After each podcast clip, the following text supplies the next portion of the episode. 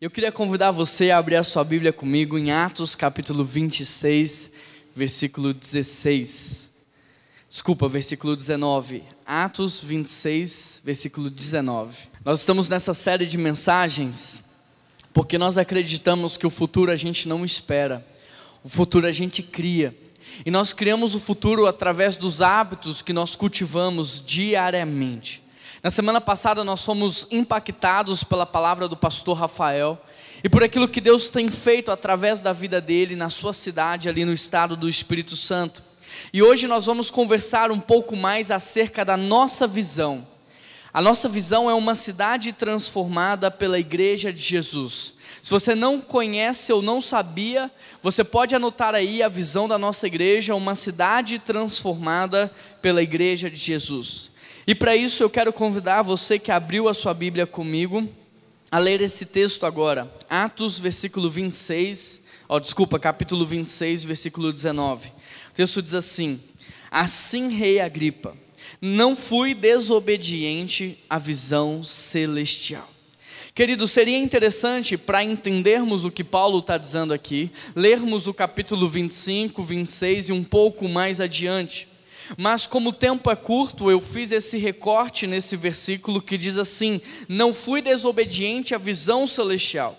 E o que é importante você saber acerca de todo o contexto é que neste texto Paulo ele está se defendendo de algumas acusações. E ele vai explicar aqui para o rei, para todas as autoridades, tudo o que aconteceu com ele, quem ele era, o que ele fazia. Tudo o que aconteceu para que ele estivesse ali na estrada de Damasco e ele estava indo a fim de concluir a sua missão. Paulo começa a falar de tudo que ele fazia antes, de quem ele era, de tudo que estava acontecendo para justificar algo que aconteceu no meio da estrada. E todo o capítulo vai se resumir aqui nessa frase, quando ele diz: Eu não pude desobedecer à visão que eu recebi. A visão que eu recebi mudou a minha vida. Por causa da visão que Paulo recebeu ali, ele mudou drasticamente tudo, tudo na sua vida. Querido, Paulo mudou a sua forma de agir, Paulo mudou os seus relacionamentos, o seu nome mudou, a sua missão mudou, a sua carreira mudou, por causa da visão que Paulo recebe ali na estrada de Damasco, tudo se fez novo na vida dele. Portanto, a primeira coisa que podemos aprender nesse texto é que se você quiser ter uma visão celestial para a tua vida, você precisa deixar Jesus te levar ao sobrenatural.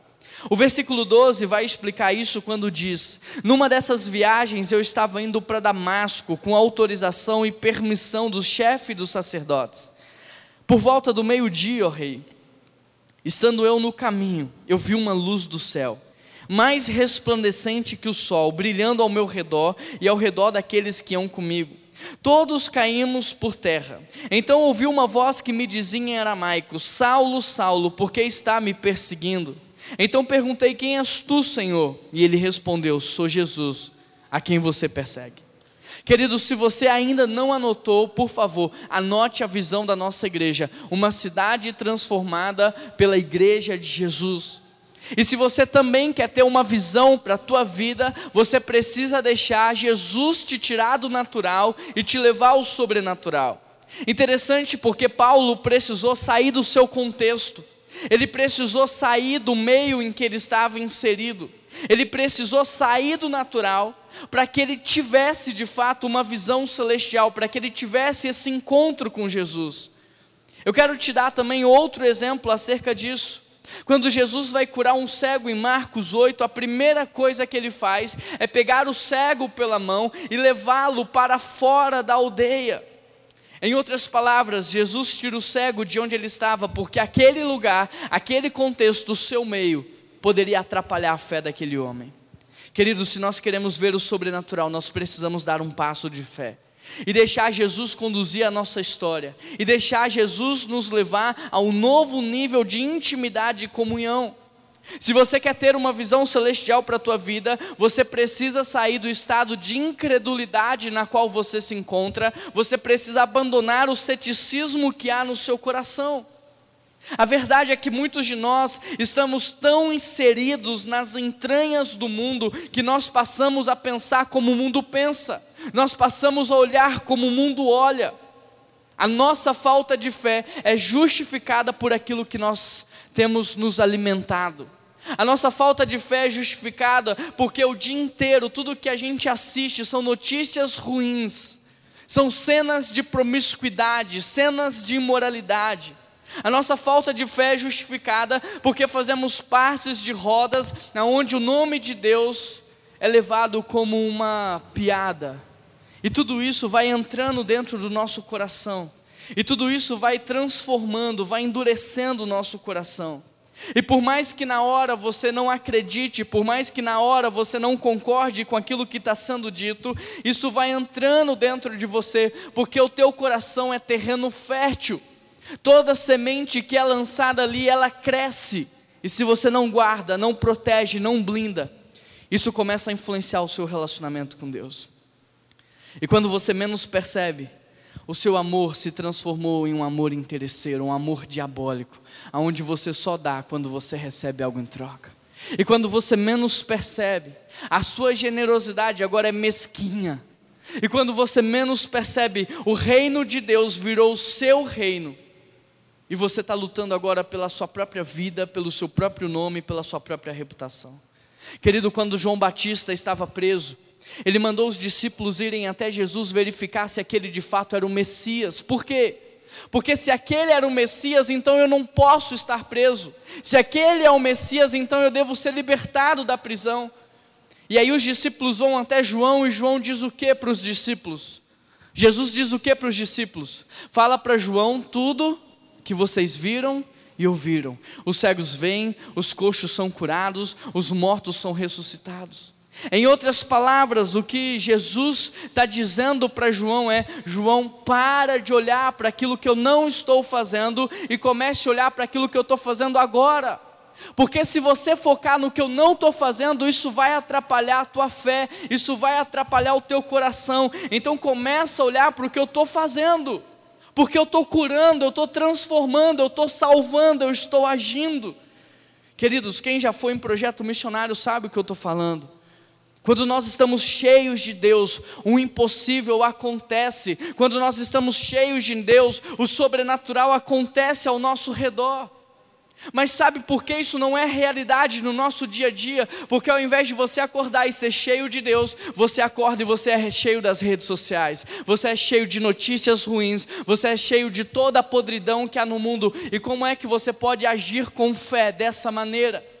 Como é que você pode destravar o sobrenatural se você está vazio de Deus e cheio do mundo?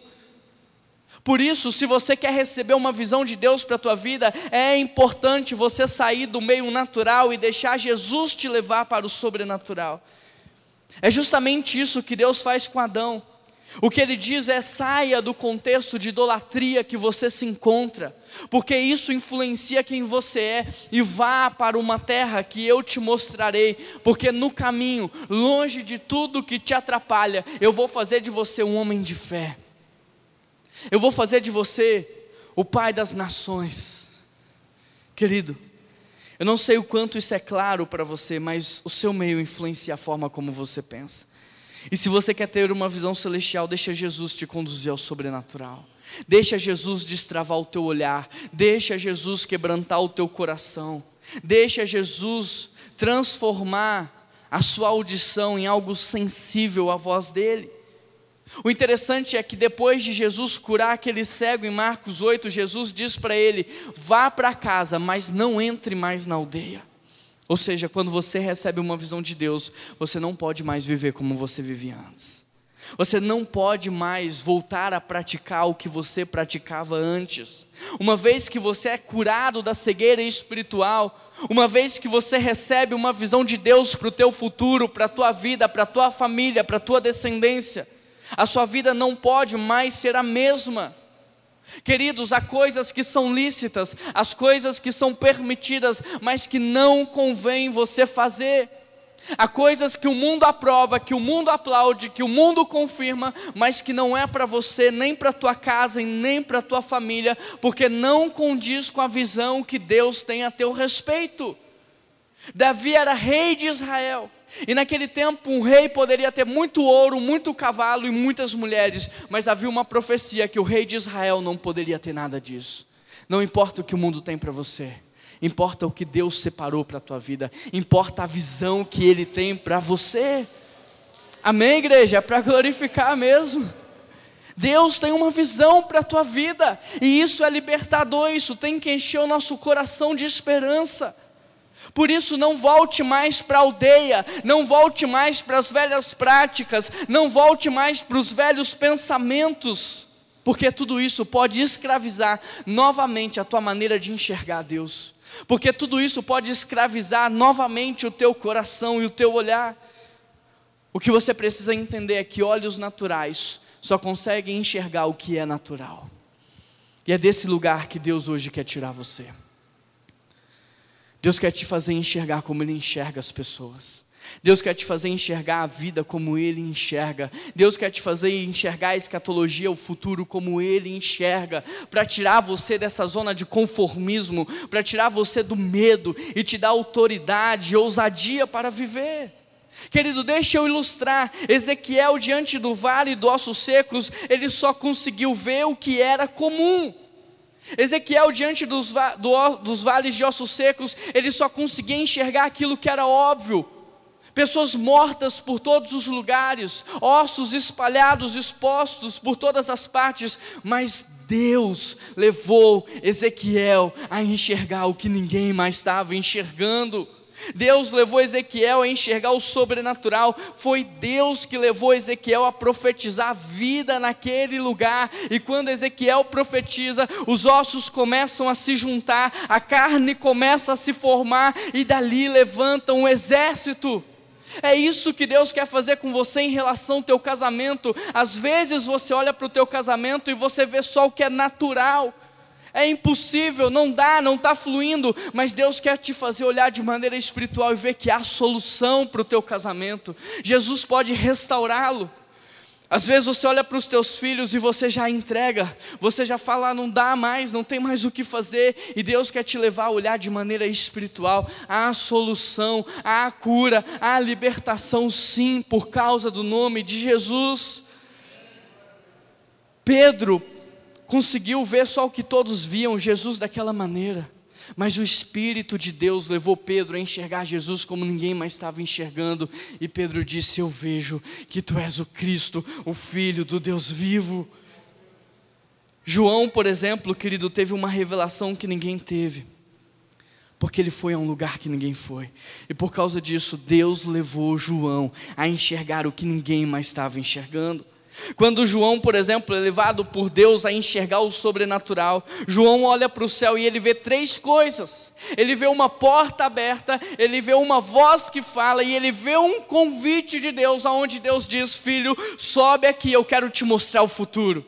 Filho, sobe aqui, eu quero te mostrar o que eu vou fazer na tua vida, na vida da humanidade. Eu quero encher o teu coração de esperança. Por isso, esse é o convite de Deus para você nessa manhã. Ele quer tirar você do natural e Ele está dizendo: Filho, aqui, sobe aqui, filho, porque eu quero te mostrar o futuro. E o futuro que eu tenho para você é um futuro de paz. Amém? É um futuro de paz. Glória a Deus. Às vezes a gente só consegue enxergar o aqui e o agora, e por causa disso nosso coração é cheio de medo, e a gente vai se acuando, e a gente vai se escondendo, e Deus está dizendo: filho, para de olhar com os olhos da carne e comece a enxergar com olhos espirituais. Talvez o lugar onde você está hoje esteja gerando ceticismo no seu coração, esteja gerando incredulidade no teu coração. O lugar onde você está hoje pode estar te aprisionando aos padrões da terra, aos valores da terra, mas Jesus quer fazer algo novo na tua vida, Ele quer te levar em outro patamar. Por isso, não se prenda. Se Ele está te chamando, se Ele está te guiando, se entrega. Deixa Ele agir, só Ele sabe o que é melhor para você, querido. Você não precisa ter medo. A ação do Espírito Santo na tua vida. Olha o que Paulo diz em 2 Coríntios capítulo 4, versículo 18: Assim fixamos os nossos olhos, não naquilo que se vê, mas no que não se vê, Porque o que se vê é transitório, mas o que não se vê é eterno. E quantas vezes o teu olhar está preso naquilo que se vê, nas crises, na política, nas coisas ruins, nas calamidades, querido, Deus quer te levar num novo patamar, para que você possa enxergar com olhos espirituais. Essa é a primeira coisa que nós podemos aprender nesse texto. A segunda coisa que nós podemos aprender nesse texto é que se você quer ter uma visão celestial, você precisa perder a sua visão carnal. Querido, na estrada para Damasco, o texto diz que Paulo caiu do cavalo e ele ficou cego. Em outras palavras, ele precisou ficar cego para enxergar de maneira espiritual. Em Paulo, nós enxergamos o caminho inverso de Adão e Eva. Porque a serpente diz para o primeiro casal: se vocês comerem do, do fruto, o que, é que vai acontecer? Os seus olhos se abrirão. Mas eu te pergunto, eles eram cegos para que os seus olhos se abrissem? Não. Então do que que a serpente está falando? A serpente está dizendo: se vocês comerem do fruto, os seus olhos carnais se abrirão e os seus olhos espirituais serão fechados. E foi exatamente isso que aconteceu. E desde então é assim que nós passamos a enxergar. O que aconteceu com o primeiro casal aconteceu conosco também, e por causa disso a gente enxerga as pessoas de maneira carnal, a gente enxerga as situações de maneira carnal. Mas Deus hoje quer fazer com você o que ele fez com Paulo. Ele quer fechar os seus olhos carnais para abrir os seus olhos espirituais. Tanto é verdade que Paulo vai dizer que ele pensava estar fazendo certo quando ele perseguiu os cristãos. Paulo estava enxergando tanto de maneira carnal que ele acreditava que ele estava servindo a Deus quando ele mandava prender e matar aqueles cristãos. Ou seja, enquanto Saulo acreditava que estava enxergando, na verdade ele estava cego. E quantas vezes eu e você não pensamos que estamos fazendo bem, quando na verdade estamos fazendo mal. Quantas vezes eu e você não pensamos que aquilo que vamos falar é algo bom para outra pessoa e quando a gente fala, fere, machuca, causa destruição? Quantas vezes nós pensamos que as nossas motivações são boas e que nós estamos servindo a Deus quando na verdade não estamos servindo ao diabo? Por isso, se você quer ter uma visão celestial, você precisa perder a visão que você tem hoje. E é justamente isso que Deus faz com o apóstolo Paulo. Enquanto Adão e Eva fecharam os olhos espirituais para abrir os olhos carnais, Deus fecha os olhos carnais de Paulo e abre os seus olhos espirituais. E esse é o movimento que Deus quer fazer com você. Deus quer te fazer enxergar como Ele enxerga. Querido, quando Jesus, por exemplo, cura o cego de nascença, em João 9, os fariseus lhe acusam, e olha o que Jesus diz: Eu vim para mostrar àqueles que julgam ver que no final das contas são eles que estão cegos. Olha o que Jesus está dizendo: Eu vim para mostrar para as pessoas que na verdade elas estão cegas, elas não estão conseguindo enxergar. E sabe o que Jesus diz para esses fariseus? Que se vocês estivessem cegos e assumissem a cegueira espiritual, eu liberaria cura sobre a vida de vocês, mas porque vocês permanecem com o coração fechado, orgulhoso, não há nada que eu possa fazer, vocês vão continuar a viver dessa mesma maneira. Eu te pergunto: quantos de nós, embora cegos, não pensamos que estamos enxergando? Quantos de nós não andamos por aí esbarrando, machucando os outros, nos ferindo? Pensando que estamos enxergando, mas na verdade não temos uma boa visão. A maior prova de que nós estamos cegos é que vemos as pessoas como coisas.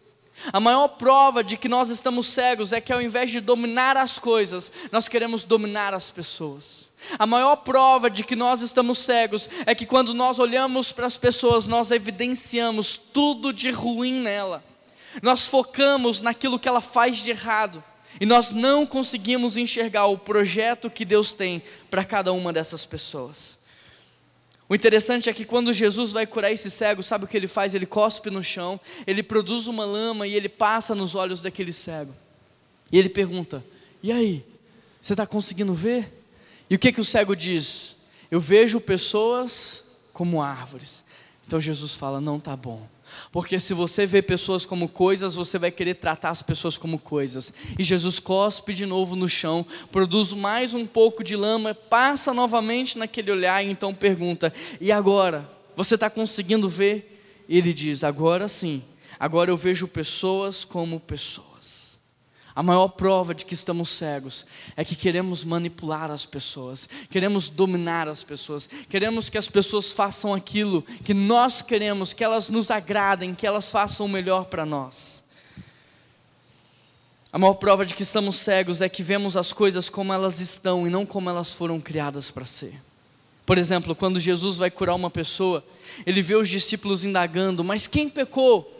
E Jesus diz o que? Não importa quem pecou, importa o que eu posso fazer na vida dele, importa a cura que eu posso dar para ele. E quantas vezes o nosso olhar não está focado no pecado, Querido, não importa a condição que essa pessoa chega, importa é o que Jesus pode fazer nessa vida. A questão é que muitas vezes, por causa do pecado, nos afastamos, não queremos nos relacionar, quando na verdade deveríamos orar e sermos instrumentos na vida dessa pessoa para cura, para libertação, para transformação. Precisamos ver as pessoas e as situações não como elas são, mas como elas foram criadas para ser. Ou seja, não deveríamos menosprezar as pessoas, deveríamos olhar para elas com esperança. Samuel, quando vai procurar um rei, ele não dá nada para Davi. Na verdade, nem o pai de Davi dá nada por ele. Mas o que que Deus diz? Eu não vejo como vocês enxergam. E aí Deus leva Samuel a enxergar o que ninguém mais estava enxergando. Davi tinha um coração de um rei. Mas às vezes nós precisamos viver o que o apóstolo Paulo viveu. Nós precisamos cair do cavalo, perder a visão, para conseguir enxergar aquilo que Deus quer nos mostrar. Pessoas que têm uma visão celestial não veem problemas, veem oportunidades para solução. Se você quer ter uma visão espiritual, você precisa não só sair desse lugar de incredulidade na qual você se encontra, como reconhecer hoje diante de Deus a sua cegueira, porque só quando você reconhecer, só quando você confessar, é que você dará liberdade para o Espírito Santo de Deus agir e transformar a sua maneira de enxergar. A terceira coisa que nós podemos aprender nesse texto é que só é possível ter uma visão celestial quando enxergamos Jesus. Atos, é, nesse capítulo que estamos lendo, no versículo 16, diz assim: Agora levante-se e fique de pé. Eu lhe apareci para constituí-lo servo e testemunha do que você viu a meu respeito e do que ainda eu te mostrarei. Paulo só foi capaz de enxergar uma visão celestial para a vida dele, porque, em primeiro lugar, ele teve um encontro com Jesus. Em outras palavras, se você hoje que está aqui me ouvindo, se você quer ter uma visão do futuro para a tua vida, você primeiro precisa ver o passado. Se você quer ver o seu futuro, você primeiro precisa ver o que Jesus fez por você naquela cruz e o que o Espírito Santo está fazendo neste exato momento. Queridos, o que precisamos entender é que a visão celestial do futuro não começa em mim, nem começa em você, mas começa na obra de Deus e na pessoa de Jesus Cristo. O futuro não está começando agora e nem vai começar amanhã. O futuro começou em Deus, começou em Jesus Cristo, quando Ele nos criou, quando Ele criou a humanidade. Ele é o primeiro que nós, como igreja, precisamos ver pois Jesus é o começo e Ele é o fim, Ele é o Alfa e Ele é o Ômega, e não tem como ver o fim se você não for capaz de ver o começo. Sem entender o corpo de Cristo, sem entender a obra de Cristo, você não poderá entender os planos que Deus tem para o teu futuro. João, por exemplo, teve uma revelação que ninguém teve, porque ele foi a um lugar que ninguém foi. João foi o único que foi até a cruz. Enquanto todos fugiram e abandonaram Jesus, João é o único que permanece lá até o final. João é aquele a quem Jesus lhe entrega a sua mãe, cuide da minha mãe. João é considerado o apóstolo do amor, porque entendeu como nenhum outro o amor de Deus. Por conta disso, Deus revelou para João mais do que revelou para qualquer outro. E dentre os doze, João é o único que tem morte natural. Querido, somente quem entende com clareza o propósito da cruz tem revelação da eternidade. Não tem como você ter revelação da eternidade, revelação do futuro, visão de futuro, se você ainda não entendeu com clareza o que Jesus fez por você naquela cruz. Por que, que Apocalipse é o último livro da Bíblia? Porque não tem como compreender Apocalipse sem antes você ter toda a revelação da obra de Deus e da pessoa de Jesus Cristo. Você só vai conseguir interpretar Apocalipse quando você entender o que Deus está fazendo e o que Jesus veio fazer por nós. Ou seja, a visão celestial do futuro precisa ser acompanhada da visão do passado e a visão do presente. Olha o que João diz: o que era desde o princípio, o que ouvimos, o que vimos com os nossos olhos e contemplamos com as nossas mãos, é isso que nós proclamamos. Jesus, João está dizendo que ele testificou acerca do que ele viu e ouviu. Agora, como é que a gente vai falar do futuro se a gente não está vendo, não está ouvindo, não está sentindo? Como podemos testemunhar em relação a uma esperança futura se a gente não tem relacionamento com Cristo hoje? Por isso, presta muita atenção no que eu vou te dizer agora, grave isso no teu coração. Quem não contempla, não proclama, só reclama, e por isso que reclamação é intercessão demoníaca. Quem não contempla, não proclama, só reclama. Ou seja, quem não entende Cristo não pode ter uma visão sadia do futuro, e por isso vive murmurando. Uma pessoa sem visão celestial pensa que está calor porque está calor. Está frio porque está frio, ela não consegue entender o propósito de Deus em cada coisa que acontece. Só tem esperança futura quem encontra Cristo no presente. Não tem como você ter esperança para o teu futuro, para a tua família, para o teu casamento, se Cristo não faz parte da sua vida hoje. Por isso você só terá uma visão celestial para a tua vida quando você tomar a sua cruz, quando você negar a si mesmo e começar a seguir Jesus. Pois a palavra de Deus diz: os segredos do Senhor são para aqueles que o temem. Deus não revela os seus segredos para qualquer um. Os segredos do Senhor são para aqueles que o temem. O que você precisa ter em mente é que Deus não tem escolhidos, Deus tem melhores amigos, pessoas que pagam um preço para estar ao seu lado. Deus revelou a visão de futuro para João por conta do testemunho de João, por conta da disposição de João. Aqui, por exemplo, Paulo vai dizer ao rei Agripa e todas as autoridades daquele tempo: Vocês me deram uma direção para viver, mas Jesus me deu uma visão pela qual morrer. E só começa a viver quem descobre uma causa pela qual morrer. O que Paulo está dizendo é: tudo que vocês me deram, ensinaram, não chega nem perto do que Jesus me deu. Querido, o que eu e você precisamos entender é que Jesus é a nossa chave hermenêutica, Jesus é o entendimento do todo, Jesus é a nossa visão do futuro, Jesus é a chave que nos liga à eternidade, e é justamente isso que Jesus diz: Eu sou o caminho. Não tem como você viver, não tem como você entender, não tem como você chegar lá sem a minha obra na tua vida. Portanto, não existe outra forma de você saber qual é a tua vocação, não existe outra forma de você entender o propósito da tua vida, não existe outra forma de você ter esperança para o teu futuro se não for Jesus Cristo. Não tem como entender a história da criação, não tem como entender a redenção se não for por Jesus Cristo. Não tem como chegar amanhã se não for por Jesus. E é justamente isso que ele diz: Eu sou o Alfa e eu sou o Ômega. Eu sou o início e eu sou o fim. E eu sou o caminho. E se você quer ter uma visão celestial para a tua vida, então, em primeiro lugar, deixa Jesus te levar ao sobrenatural. Em segundo lugar, deixa Jesus curar a tua maneira de enxergar. Em terceiro lugar, olhe para a vida através de Cristo, porque Ele é a nossa chave hermenêutica. E em quarto lugar, você só pode agradar a Deus quando você vive na visão que Ele te deu. Entenda isso. Você só pode agradar a Deus quando você vive na visão que Ele te deu. Ou seja, só quando eu olho para Jesus, é só quando eu olho para Ele que eu entendo o passado, eu entendo o presente, o futuro, eu recebo uma visão. Eu só posso agradar a Ele quando eu vivo nesta visão. Então, agora, uma vez que eu tenho uma visão celestial, eu devo viver de acordo com essa visão. E é justamente isso que acontece com Paulo, quando ele tem um encontro com Jesus, ele entende tudo.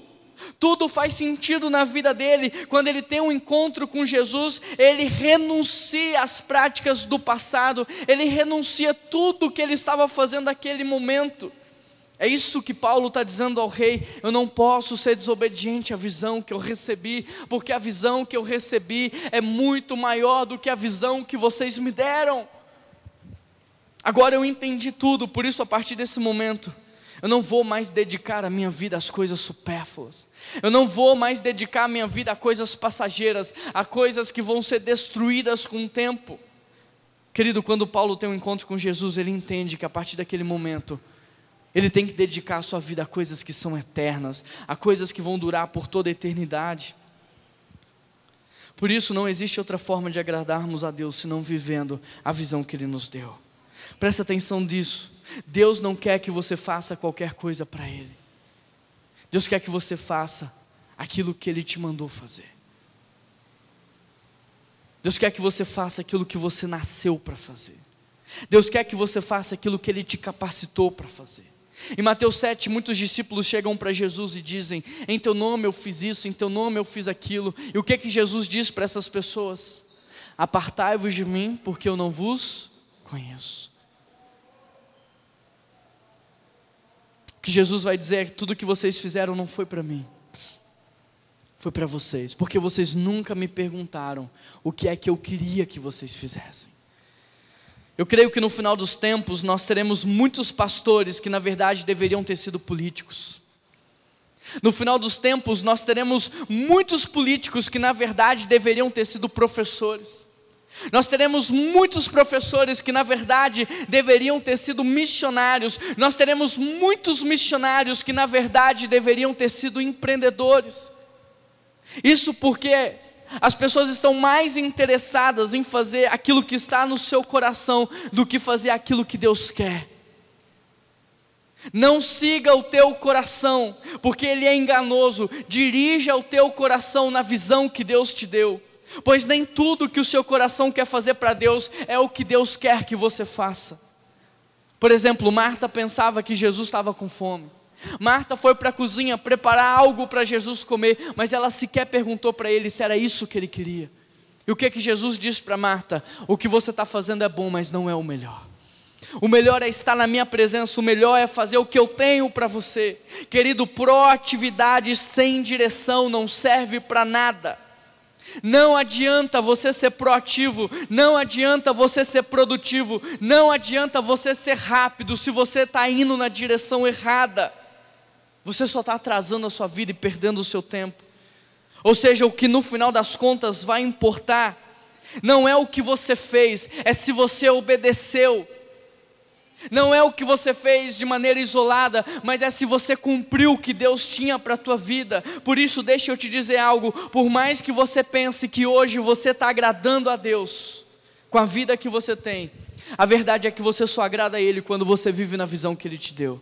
Porque foi Ele que deu palavras de ordens para que você viesse à existência. Foi Ele que te chamou pelo nome. Foi Ele que te capacitou. Foi Ele que te deu dons, talentos, habilidades. Foi Ele.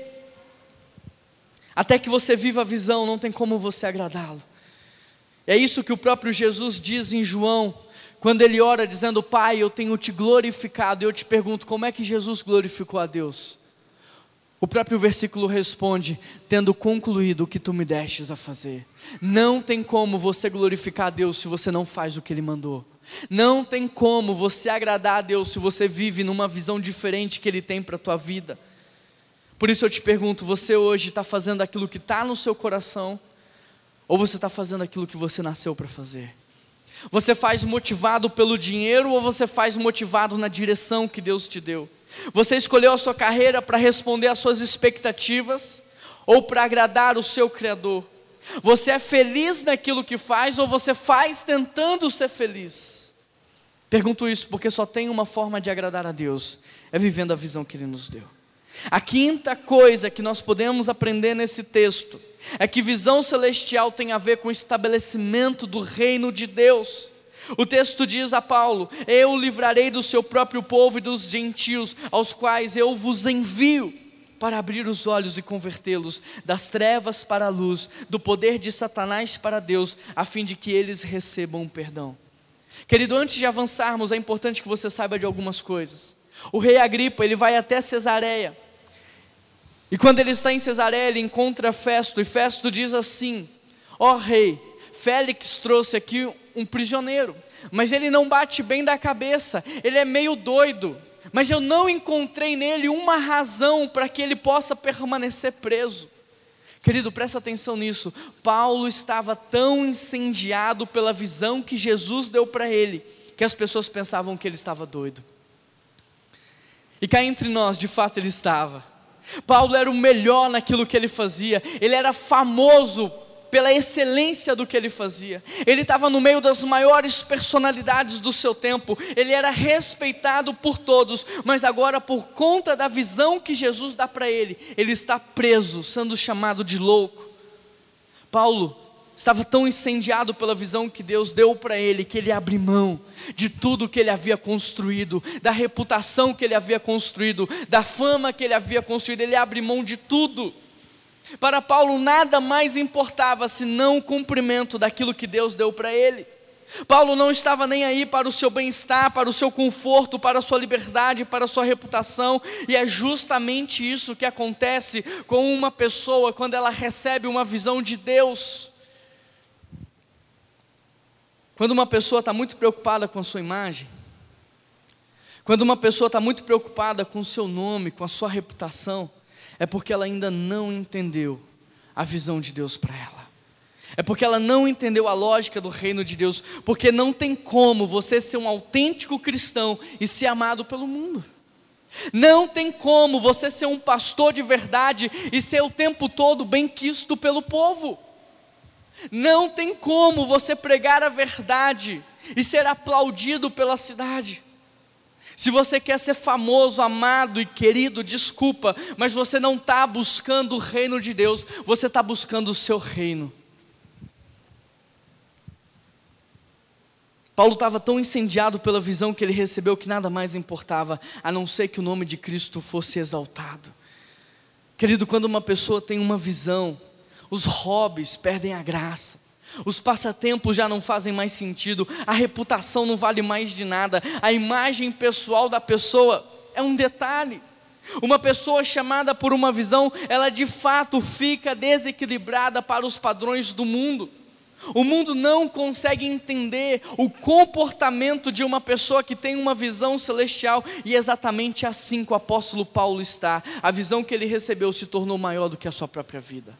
Paulo ia passar, Paulo ia morrer, mas a visão de Deus ia permanecer. A visão de Deus ia continuar, e é sobre essa mesma visão que a gente está pregando neste exato momento. E daqui a alguns anos eu vou morrer e outro pastor vai vir, e a visão vai permanecer, porque a visão é de Deus. Por conta da visão que Paulo recebeu, ele foi açoitado, ele foi humilhado, ele foi preso. Mas nada consegue parar Paulo, sabe por quê? Porque ele não está fazendo para ele, ele está fazendo para Deus. Ele não está sendo movido pelo seu coração, pelo contrário, ele está direcionando o seu coração em cima da visão. Mas isso não acontece só com Paulo, não, acontece com Noemias também. Quando Noemias recebe uma visão, o texto diz que ele senta no chão e ele começa a chorar. E o texto diz que ele passa dias orando e jejuando por aquele povo. E depois o texto diz que Neemias abre mão de todas as regalias do reino.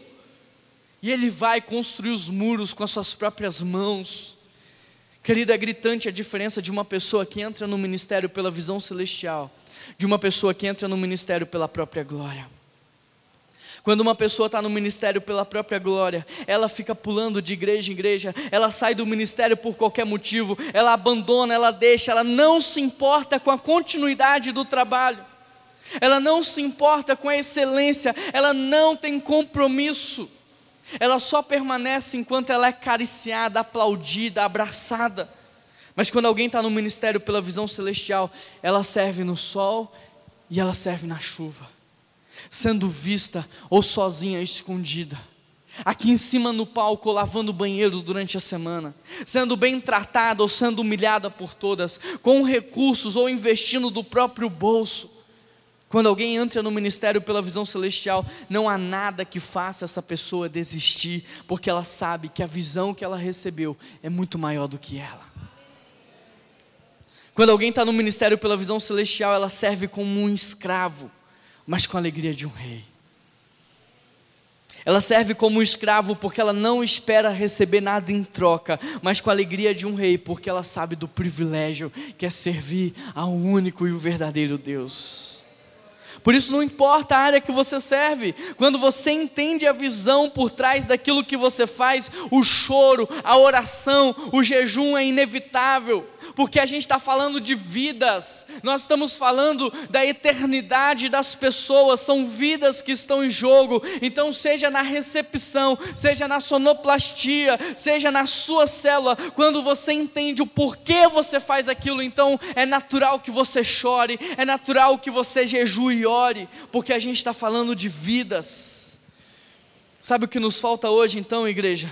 Entender o porquê entendeu por que você está aqui, e você está aqui porque você precisa de Deus. Deus não precisa de você para nada, é você que precisa de Deus para acordar todos os dias, para ter fôlego para respirar, para ter fala na tua boca, inteligência para você trabalhar, força para você levantar recursos. É você que precisa de Deus, porque sem Deus você está condenado à morte eterna, ao inferno. Sem Deus não há nada que possa salvar você.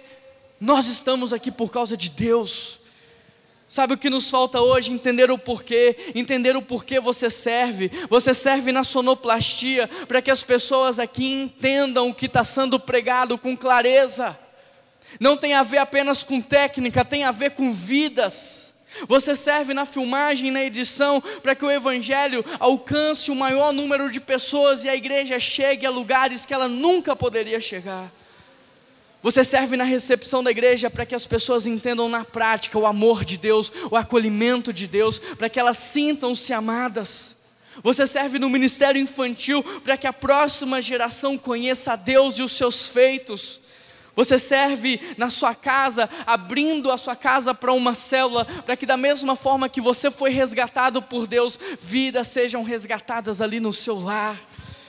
Você traz a sua oferta, você traz o seu dízimo para agradecer a Deus, mas também para que no próximo domingo a igreja permaneça aberta, para que o banco que você está sentando continue limpo, para que haja luz, para que haja eletricidade, para que haja água, para que haja papel no banheiro, para que a igreja continue aberta todos os dias da semana e para que através disso, cada vez mais casamentos sejam restaurados, pessoas sejam curadas, pessoas conheçam a Jesus e o Evangelho chegue em cada vez mais lugares. Sabe o que nos falta hoje? Entender o porquê a gente abre a igreja. Porque a igreja é um hospital e o hospital não pode ficar fechado. Ele tem que estar aberto, ele tem que ter recursos para ajudar as pessoas. Sabe o que nos falta hoje, igreja? Entender a visão celestial entender o que Deus está fazendo na humanidade, é entender a visão de Deus para a sua vida. E entender a visão para a sua vida é contestar a realidade em cima da possibilidade. É comparar aquilo que é com que, aquilo que poderia ser. Ou seja, olhar para a realidade de hoje, não se contentar em como ela está, mas pensar, não foi assim que Deus fez para ser. Então nós vamos trabalhar, nós vamos orar, até que todos nós vivamos o plano perfeito de Deus. Visão celestial é você trabalhar para o projeto de Deus. Jesus nos ensina a orar, dizendo: Vamos até o seu reino, leva a gente para o céu. É assim que Jesus ensina a gente a orar? É? Como que Jesus ensina a gente a orar? Venha sobre nós o teu reino e seja feita a tua vontade na terra, como ela é feita no céu. Querido, presta atenção nisso. João Batista anunciou que o reino viria. Jesus manifestou o reino e a igreja hoje estabelece o reino na terra. Sabe o que nos falta hoje entender o que Deus está fazendo e Deus está restaurando a criação para que possamos voltar a viver a vida que Ele sempre sonhou para nós. A sexta e última coisa que nós podemos aprender, a sexta e última coisa que nós podemos aprender Enquanto isso, eu quero convidar a banda para subir. A visão celestial fala de uma nova cidade, fala de uma cidade transformada. Querido, presta muita atenção nisso para que você entenda a linha de raciocínio. Deus criou o jardim do Éden para ser um lugar de habitação entre Deus e o homem. Deus não fez o homem para morrer, o que trouxe a morte para a humanidade foi o pecado. Deus criou o jardim do Éden para a gente viver eternamente num jardim mas sabe o que mudou isso? Foi o pecado. Por causa do pecado, o homem fugiu, o homem se rebelou. E Deus decidiu recomeçar, porque Ele ainda queria um lugar para a gente viver com Ele eternamente. E para recomeçar, Deus escolheu Noé Deus levanta Noé para recomeçar. Mas Noé se embriaga com vinho, e Noé amaldiçoa Canaã. E aí Deus levanta agora Abraão, e Deus diz para Abraão: Vai para a terra que eu te mostrarei. E Deus conduz Abraão até Canaã para redimir a terra e a descendência. E Abraão vai para a terra que supostamente mana leite e mel. Só que quando chega lá, não havia nem leite nem mel, havia fome e havia seca. Sabe por quê? Sabe por quê? Porque o leite e o mel estavam dentro de Abraão. A descendência estava dentro de Abraão. A promessa estava dentro de Abraão. Presta atenção no que eu vou te falar. Deus nunca vai te levar a lugares que estão prontos. Por isso, para de reclamar do local onde você trabalha. Deus te colocou lá para restaurar aquele lugar. Deus nunca vai te levar a lugares que estão prontos. Deus não trouxe Wesley e a Gabi de São Paulo para BH porque aqui está pronto. Deus trouxe vocês para construir aqui uma nova realidade. Para de reclamar que a sua cidade está destruída. Deus te trouxe para cá para ser luz, para ser sal, para ser agente de transformação. Para de reclamar do teu casamento. Deus te colocou lá para cultivar. Para de reclamar dos seus filhos. Deus te levou para a vida deles para que eles pudessem ser transformados em homens e mulheres de Deus. Deus nunca vai te levar a lugares que estão prontos. Aonde Deus te colocar é para você ser bênção. Sabe por que, que eu estou te dizendo isso? Porque a visão da primeira igreja batista de Belo Horizonte é uma cidade transformada pela igreja de Jesus. Sabe por que nós estamos aqui? Sabe por que nós temos 107 anos de história? Sabe por que a gente está no marco zero de Belo Horizonte? Sabe por que você vem de todos os bairros de Belo Horizonte, região e cidades para nos reunirmos aqui? É simples, porque o leite o mel estão dentro de nós, a descendência está dentro de nós, a promessa para essa cidade está dentro de nós. E da mesma forma que Sara gerou uma descendência na sua velhice, então é com 107 anos que nós vamos gerar. Nós plantamos 50 igrejas no passado, então agora é tempo de plantar 150 igrejas. É tempo de entrar na Ásia, na Oceania, em lugares onde o evangelho é proibido. É tempo de fazer a diferença. Agora deixa eu encher o seu coração ainda mais de esperança. Sabe por quê? Porque ao contrário do que você pensa, Apocalipse não termina em destruição. Eu vou te falar como termina Apocalipse. Se você ler os últimos capítulos de Apocalipse, você vai se surpreender com o que Deus está preparando para a gente. Apocalipse, querido, termina com João dizendo: nunca mais haverá abuso sexual nunca mais haverá violência doméstica. Nunca mais haverá morte, nunca mais haverá doença, nunca mais haverá corrupção, nunca mais haverá fome, nunca mais haverá tristeza, nunca mais haverá dor, nunca mais. Apocalipse termina dizendo com João falando: Eu vi, eu vi eu vi, eu vi um novo céu, eu vi uma nova terra. Apocalipse termina dizendo com João dizendo: Eu vi uma nova cidade, uma cidade santa. Eu vi Jerusalém. E querido, sabe onde que estava essa cidade? Ela não estava subindo para o céu, ela estava descendo para o céu. Uma cidade transformada. Não é só algo possível, não é só uma utopia, mas é algo que está muito próximo de acontecer. E Deus está nos dando o privilégio hoje hoje de fazer parte dessa visão celestial que Ele tem para a nossa humanidade. Deus está redimindo a natureza, Deus está redimindo a criação, Deus está redimindo todas as coisas para que nós possamos voltar a viver o projeto original de Deus, que era o jardim do Éden.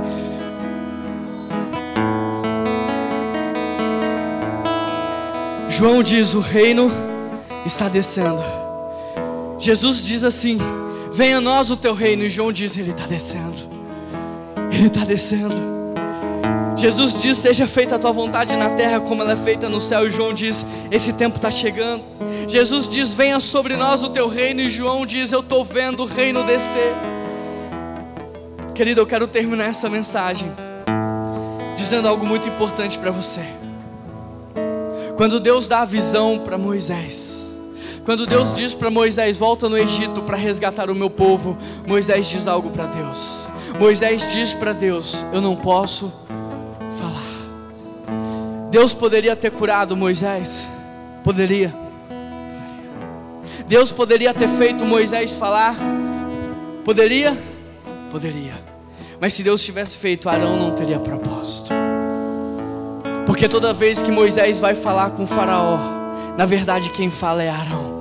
Moisés está lá, mas quem fala é Arão. Se Deus tivesse curado Moisés, Arão não teria propósito. Deixa o Espírito de Deus ministrar sobre o teu coração. A visão de Deus para nossa igreja é uma cidade transformada. A visão celestial é uma visão transforma, uma cidade transformada.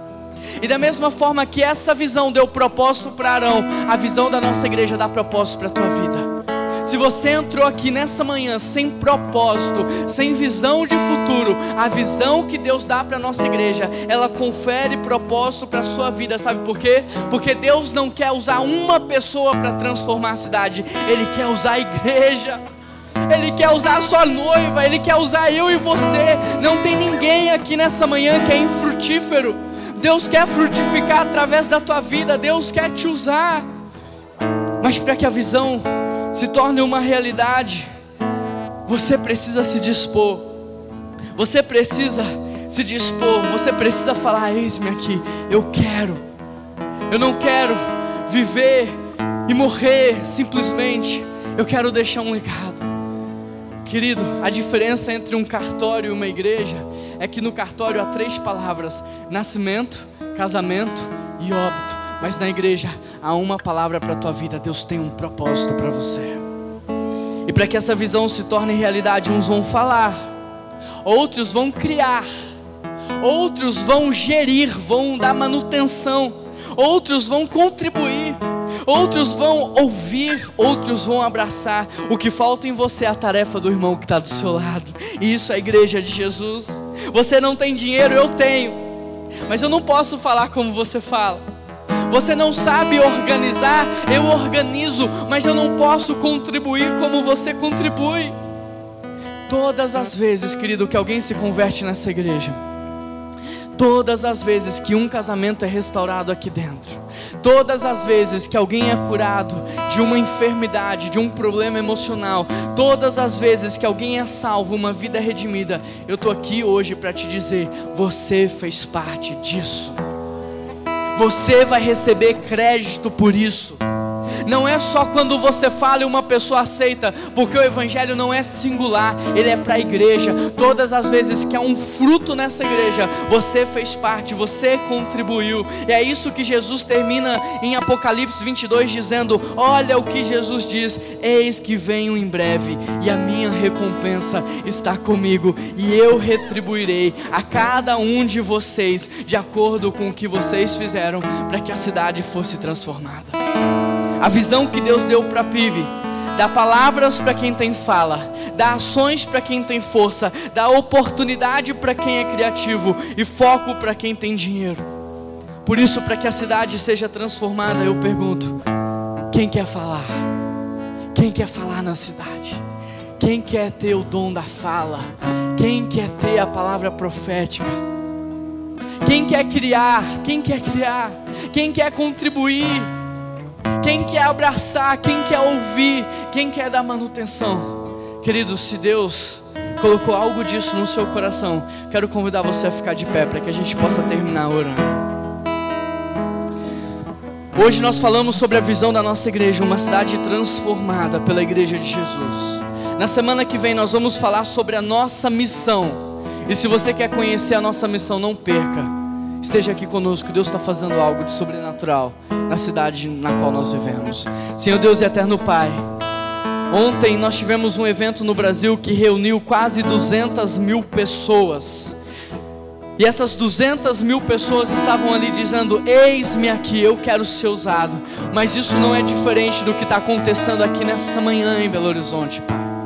A igreja do Senhor está aqui dizendo: Pai, eu quero ser usado, eu quero fazer parte, eu quero me envolver, eu quero que a minha vida tenha significado e propósito. Eu não quero apenas viver e morrer, mas eu quero viver por coisas que são eternas. Eu quero deixar um legado para as próximas gerações.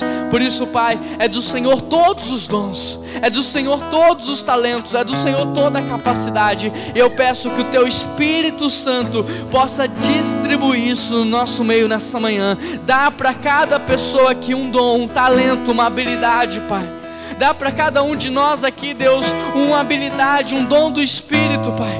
Para que juntos, como igreja, nós tenhamos poder de transformação, Pai. Que o Senhor possa responder a oração de cada pessoa que está sendo feita agora, aonde cada um está dizendo: Ei Deus, por que, que o Senhor me chamou para a vida? Por que, que o Senhor me fez? Por que, que eu estou aqui? Pai, responda essa oração. Mostra para essa pessoa que ela não é fruto do acaso, que ela não é um acidente cósmico, mas que ela é projeto dos céus para a terra, ela é projeto de Deus para a humanidade. Revela para ela aquilo que só o Senhor pode revelar, Pai. Oh Deus, em nome de Jesus eu te peço, abre todas as casas dessa igreja para receber pessoas, não importa o bairro, a cidade, Pai, que cada casa aqui seja aberta para transformação da sua rua, do seu bairro, da sua família. E é por isso que nós oramos em nome de Jesus. E toda a igreja diz: Deus falou com você nessa manhã? Você pode aplaudir o nome dele por isso? Glória a Deus. Ele é vivo, Ele é poderoso e Ele faz. Amém? Se você está nos visitando hoje, eu quero te dizer que você é muito bem-vindo. E nós somos uma família, e família a gente não frequenta, família a gente faz parte. Nós queremos que você faça parte da nossa família. No seu banco tem um cartão verde, é o nosso cartão Conexão. Se você está nos visitando, preencha esse cartão, entrega lá atrás. Você vai receber um presentinho especial. Eu também escrevi uma cartinha para você, então pega tudo isso lá atrás. Não saia daqui sem entregar. E eu quero te convidar para a gente tomar um café para a gente se conhecer. Amém? Agora vamos esticar os braços assim, ó. Estica aí. Os dois, os dois. Agora vira de lado e dá um abraço na pessoa que está do seu lado. Que Deus te abençoe, que Deus te leve em paz e em segurança. E a gente termina cantando com muita alegria,